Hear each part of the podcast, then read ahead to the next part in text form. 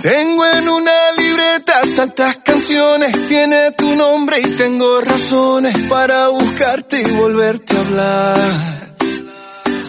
Dice en esa libreta sin más razones, la hora y la fecha y dos corazones y dice que ayer San Sebastián. Y si tengo que escoger, me quedo, me quedo contigo. Y si yo vuelvo a San Juan, yo bailo, yo si te tengo que olvidar, tú sabes que no va a pasar. Y si te vuelvo a ver, me quedo, me quedo, me quedo, me quedo, me quedo contigo. Contigo desde Alaska Buenos Aires. Hola, muy buenos días y bienvenidos un día más al primer fichaje en CRM Activa Radio. Estamos a jueves 27 de enero ya.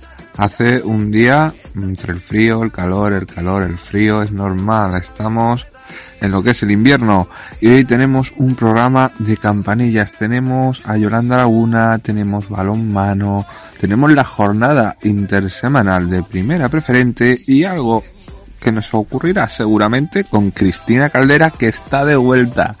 Comenzamos ya.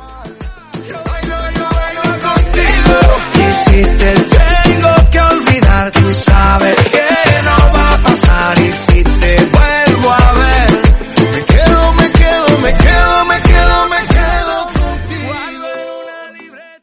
Y tenemos que comenzar con el balonmano, sí, con el balonmano porque siempre hay jornada semanal, intersemanal, siempre hay algo que decir, las previas, las crónicas de estos partidos, qué viene, qué se queda, qué fichajes hay, qué movimientos hay en nuestros equipos masculinos y femeninos. Hay que mirarlo de todo un poco y qué mejor que mirarlo que con nuestro compañero Jesús Valencia, todo un experto en el balonmano, todo un experto en la materia. Aparte, pues tenemos noticias nacionales, Pochettino presiona para tener a Nombel en el Madrid, detienen a un exjugador de la Leti yendo con una pistola un partido, que ya hay que estar loco, era el canterano, no sé si llegó a debutar en el primer equipo, sé que estuvo cedido en el Rayo Majada Onda, a Nicolás Chaspecase, que era uruguayo. También hay noticias que explican cómo están todos los equipos luchando para sacar o fichar a los futbolistas que necesitan y sobre todo también noticias deportivas de, de primer nivel.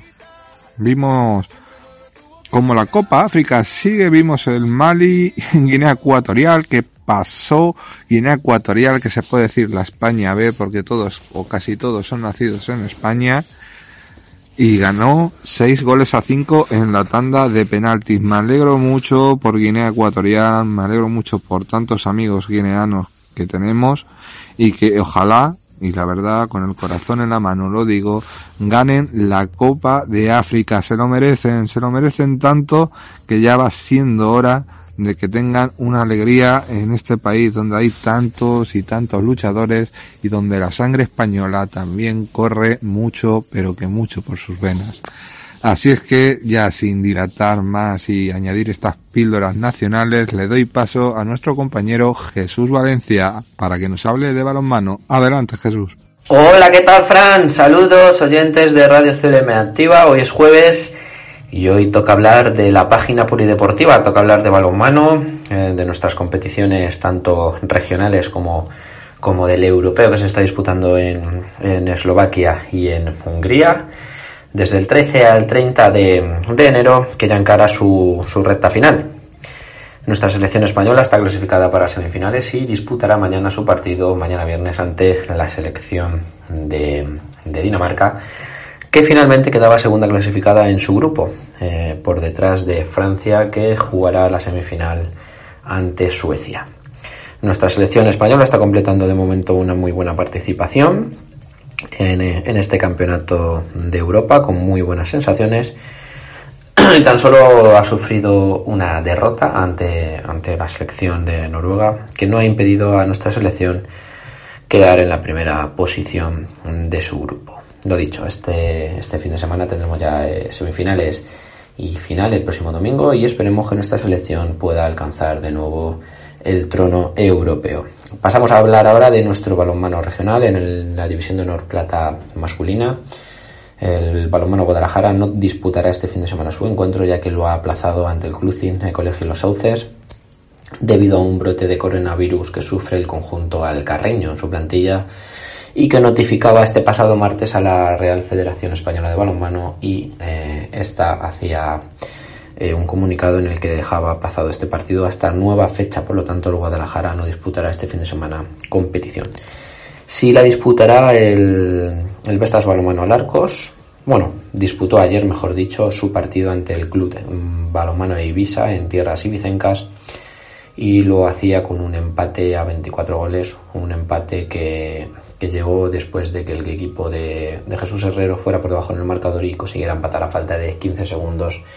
En la última jugada de partido el conjunto ibicenco no pudo anotar y finalmente se reflejaba ese empate final. Con, con este empate recupera partidos eh, aplazados el conjunto alarquista y se sitúa segundo en la clasificación a tan solo un punto del líder del EON, EON Orneo Sporting de Alicante que tiene 19, 19 puntos. Este fin de semana tampoco jugará su compromiso, igual que, el, igual que el equipo de Guadalajara, debido a un brote de coronavirus en la plantilla del conjunto del handball San Quirse, su rival que, que aplazaba el partido y que, como, como el Guadalajara, conoceremos nuevas fechas en, los, próximos, en los próximos días.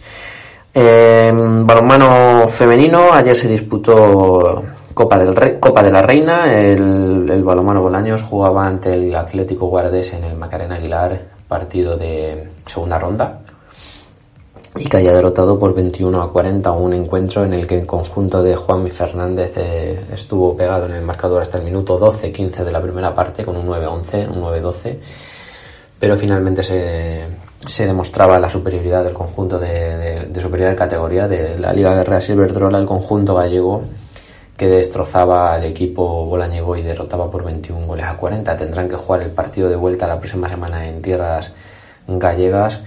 Muy complicado, necesita un milagro el conjunto bolañego. Muy buen ambiente el que tuvimos ayer en el Macarena Aguilar con un lleno absoluto. Muy buen ambiente en las gradas. Disfrutamos del partido, sin duda el resultado al fin y al cabo es lo de menos. Sabíamos que iba a ser un partido muy complicado ante un equipo de, como decía, de superior categoría, un equipo además de la parte alta de la clasificación como es el Atlético Guardés y por lo tanto pues una derrota que, que debe de, de, servir para aprender para, para siguientes, siguientes años. Eh, en plata femenina, este partido, o sea, esta semana en el grupo D, pues volverán a entrar en, en escena nuestros equipos. Solamente jugará el Solis Balonmano Pozuelo, que lo hará ante el Balonmano Roquetas Valle de Almería. El equipo pozoleño viaja a tierras eh, almerienses para disputar este partido de la jornada número 17 ante el equipo de, de, Roquetas, un partido pues complicado. El equipo roqueteño actualmente séptimo en la clasificación con 18 puntos. El Solis Balomano Pozuelo, que la semana pasada no, no, jugó su partido, lo aplazó, pues vuelve a la competición con la ilusión de volver a, sumar dos puntos que lo mantenga en la parte alta de la clasificación. Recordemos que el equipo de, de Eusebio Angulo es líder con 27 puntos, dos más que el Bolaños, que es eh, segundo. El conjunto bolañego, por su parte, el vino Doña Berenguela Balomano Bolaños no disputará esta semana su partido ya que pospuso el partido debido al, a la Copa de la Reina a la que jugó ayer eh, miércoles. Lo pospuso hasta el próximo día 5 de marzo donde jugará ante el club balonmano Geta Sur. Por su parte, en competiciones masculinas, hablamos ahora de la Primera Nacional.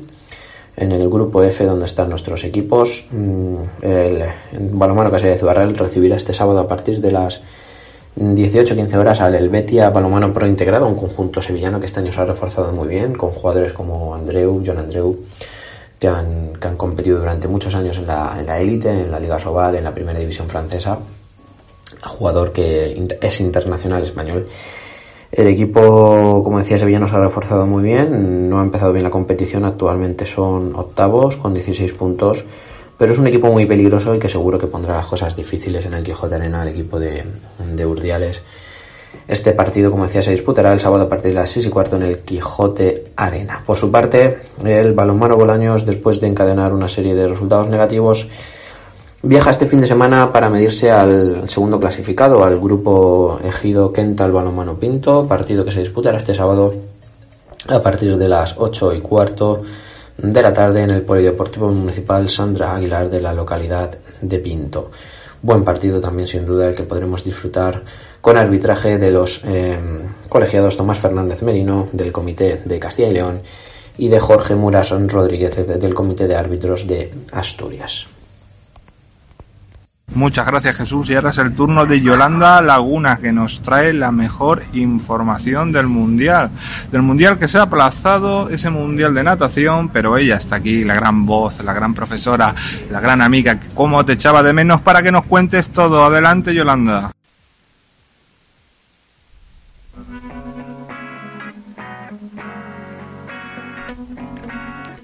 Buenos días, Fran, y buenos días a todos los oyentes del primer fichaje aquí en CLM Activa Radio.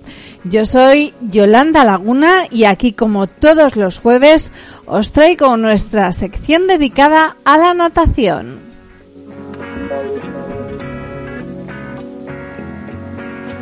Si estáis dispuestos, vamos a meternos en la piscina.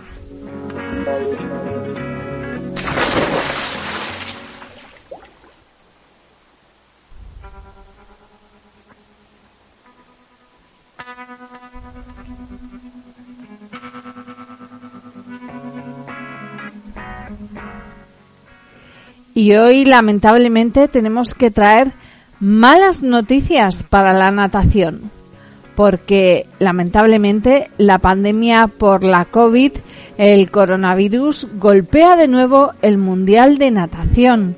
Y es que el campeonato de Fukuoka, que se debía celebrar este próximo mes de mayo, se aplazará hasta el mes de julio del año 2023 a falta aún de la confirmación oficial de la Federación Internacional de Natación.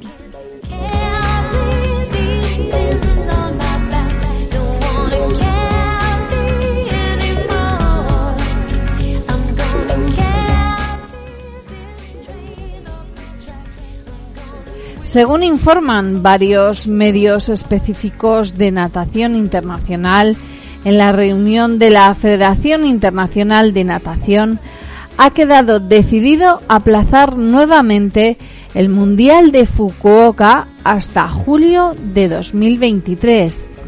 El aumento de casos de coronavirus en Japón y la incertidumbre por la variante Omicron ha provocado que esta sea la decisión debido a las restricciones en viajes internacionales y a la poca flexibilidad del país asiático, como ya demostró con todos los problemas y medidas que rodearon a los últimos Juegos Olímpicos.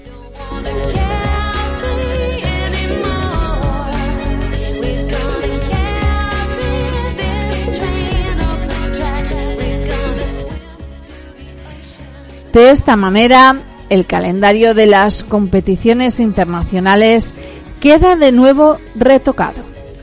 En este 2022, en agosto, está previsto que se celebre el Europeo de Roma de natación, saltos, aguas abiertas y natación sincronizada, mientras que tan solo un mes después se disputará el Mundial de Waterpolo en la ciudad de Split. El Mundial de Natación quedará fijado en julio las fechas aún están por determinar, mientras que el siguiente Mundial, que debía celebrarse en la ciudad de Doha en el mes de noviembre de 2023, se pospondrá para enero de 2024, lo que vendrán a ser seis meses después cuando tengan lugar los Juegos Olímpicos de París.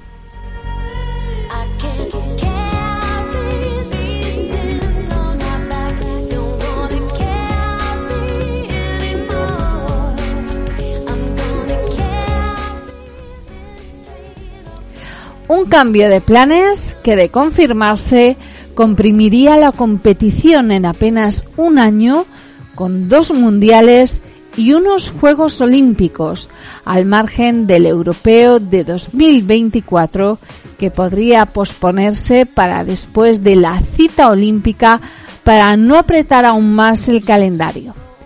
Esta sería la primera vez en la historia que coincidan en el mismo año el Mundial y los Juegos Olímpicos.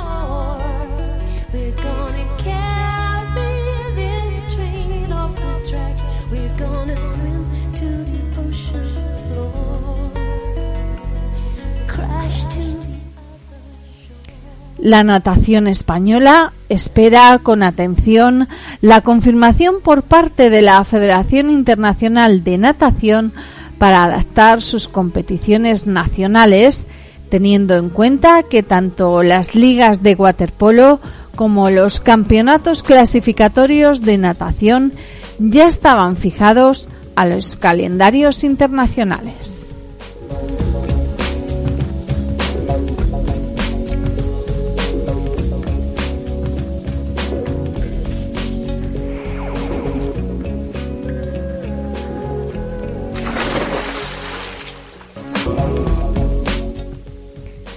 Pues hasta aquí todo lo que ha dado de sí la natación en los últimos siete días. Para estar al tanto de la actualidad en lo que a este deporte corresponde, ya sabéis, no os perdáis el próximo programa aquí en el primer fichaje de CLM Activa Radio. Hasta entonces, Swimmers.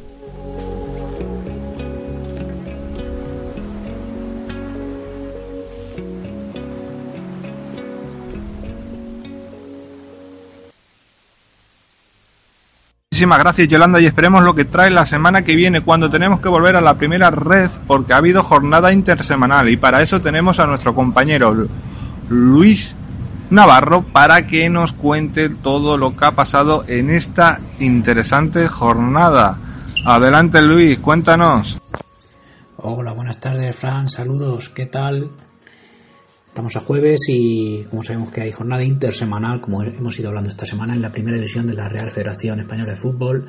Sabemos ya que se ha acabado la jornada en el grupo 2, el grupo del Albacete, y que en el grupo del Talavera quedan dos partidos por disputar, entre ellos el del propio Talavera.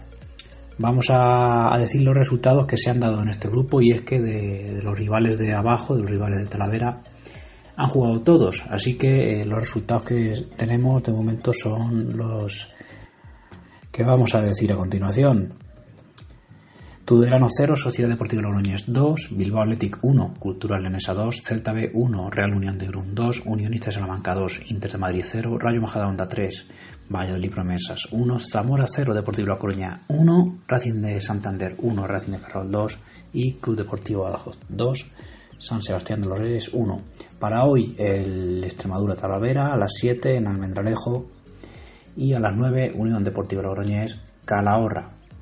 Ganaron los de arriba, sigue líder el Deport con 46 puntos, 6 por encima de Racing de Santander y 12 por encima de Unionista de Salamanca y Rayo Majadahonda. El Tudelano que perdió es colista con 11 y con 17 puntos ya que han perdido todos los de abajo. Eh, están Extremadura, Valladolid Promesas, Talavera y Bilbao Athletic. Con 19 el Zamora que también perdió y con 24 ya bastante alejado el, Inter de Madrid. Así que eh, el Talavera con un empate saldría del, del descenso momentáneamente y con una victoria adelantaría incluso al Zamora. Así que ojalá y se dé este resultado. Y en lo que es en el grupo 2, en la jornada 20, no se jugó el Real Madrid Castilla Albacete por eh, aplazamiento por el brote de coronavirus en el equipo manchego, ya lo sabíamos, y se jugaron el resto de partidos. Costa Brava 2, Barcelona B 2, Nasti de Tarragona 0, Andorra 3. Está muy fuerte la Andorra. Algeciras 3, Cornella 2, Ucán de Murcia 1, Linense 0, Sabadell 3, Alcoyano 0, Linares Deportivo 2, Atlético Baleares 0, San Fernando 1, Betis Deportivo 0, Atlético Sanluqueño 0, Castellón 1 y Sevilla Atlético 2, Villarreal B 1. Ojo porque excepto el Andorra, eh, los dos principales rivales del Albacete han perdido. Así que el Albacete con dos partidos menos que el Villarreal B se sitúa ahora mismo a, a 4 puntos. Tiene 40 el Villarreal B, 36 el Albacete. Le puede dar la vuelta a la situación y no se puede permitir eh, fallar el Albacete, porque además con un punto por debajo, con 35, está el Andorra y con 32 a 4 el Alba, con los mismos partidos, con 18 el Atlético Baleares, que parece ser que no termina de encarrilar la situación. Con 31 se ha situado quinto el Castellón, que además también tiene un partido menos, tiene 19. Y bueno, ya con 20 eh, partidos está el Algeciras con 30 puntos y la Balompédica Linense con 29. Por debajo tenemos al Betis Deportivo con 11 puntos, Costa Brava con 17, Sabadell 21, Sevilla Atlético, próximo rival del Alba 22, que ha ganado sus dos últimos partidos, al, al Villarreal B, como hemos dicho, y al Linense, y el Cornellá tiene 23, al igual que Lucán de Murcia, aunque este último sale del descenso. Bueno, en Albacete, a pesar de no haber jugado esta jornada, mm, no se le han dado mal los resultados y está ya preparando el partido frente al Sevilla Atlético, que va a ser el sábado por la tarde. Así que amigos, mañana más. Saludos. Muchas gracias Luis y llega el momento de una persona a la que le tengo mucho cariño, llega el momento de Cristina Caldera, llega el momento de hablar de baloncesto adaptado, llega el momento de poder escuchar a esta personita que no lo ha pasado bien en los últimos tiempos, pero que está aquí de nuevo con nosotros para hablarnos de todo lo acontecido. Adelante Cristina. Buenos días a todos. Bueno, después de un tiempo he vuelto. Eh, y antes de empezar quería darle las gracias a Fran porque, bueno, eh, mm, tuve que apartarme ¿no? de, de esto un tiempo por problemas familiares.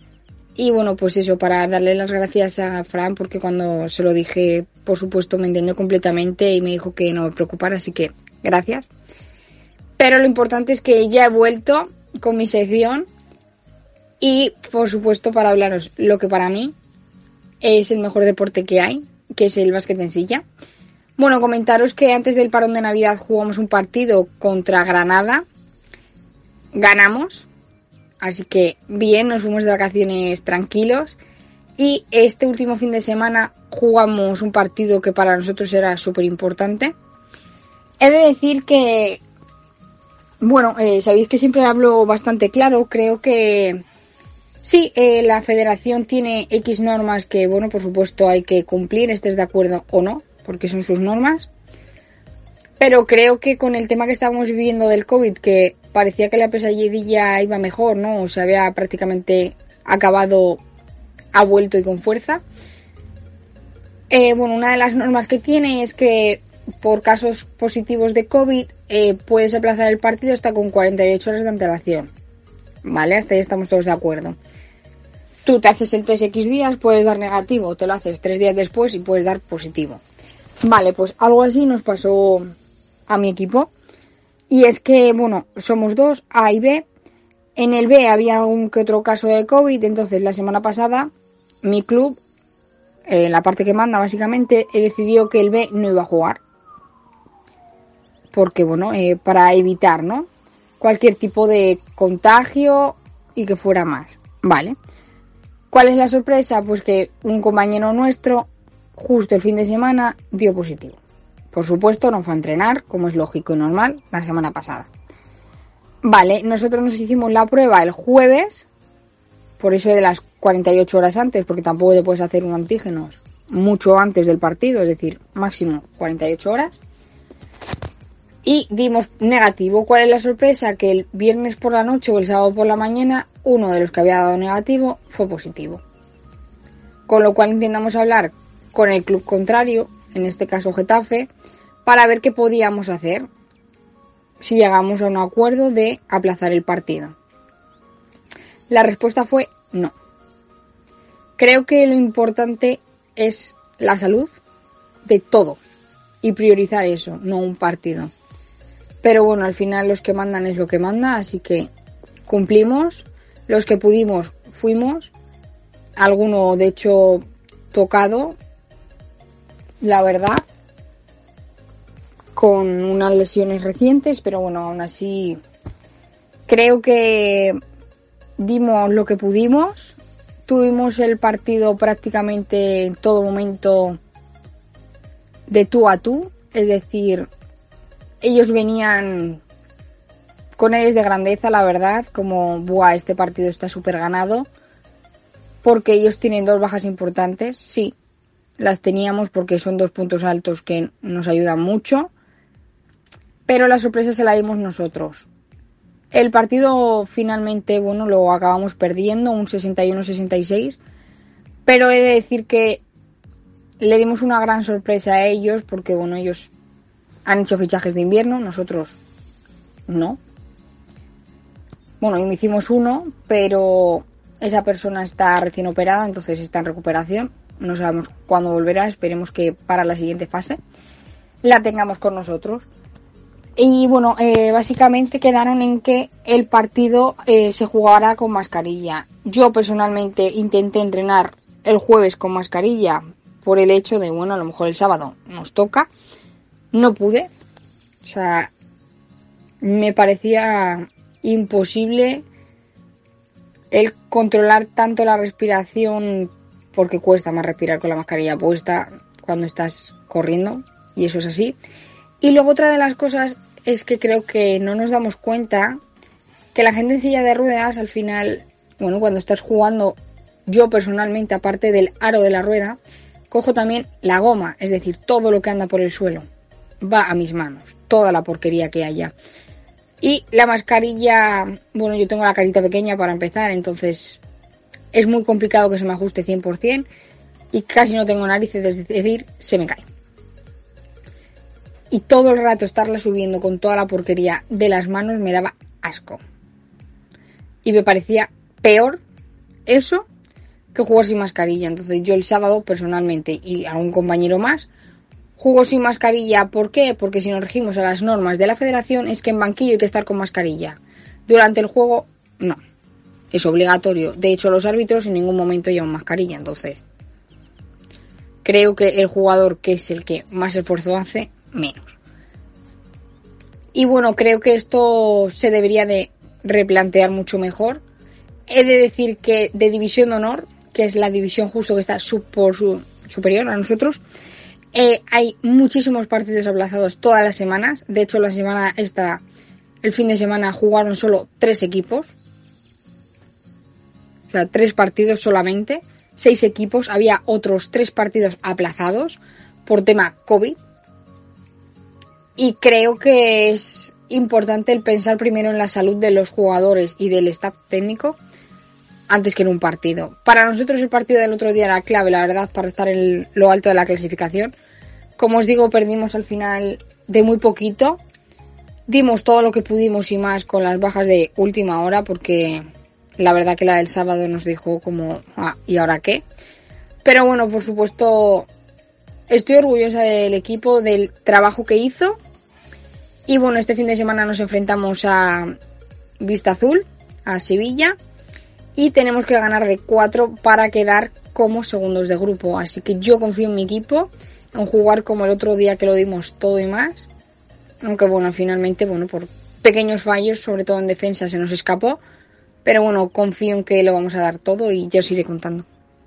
Y hasta aquí el programa de hoy. Como han visto, un programa muy variado donde hemos tenido información de todo tipo. Nos volvemos a escuchar mañana y recuerden, sonrían siempre en el trabajo, en la familia, con los amigos o con la pareja, porque nunca saben la última vez que pueden sonreír. Hasta mañana.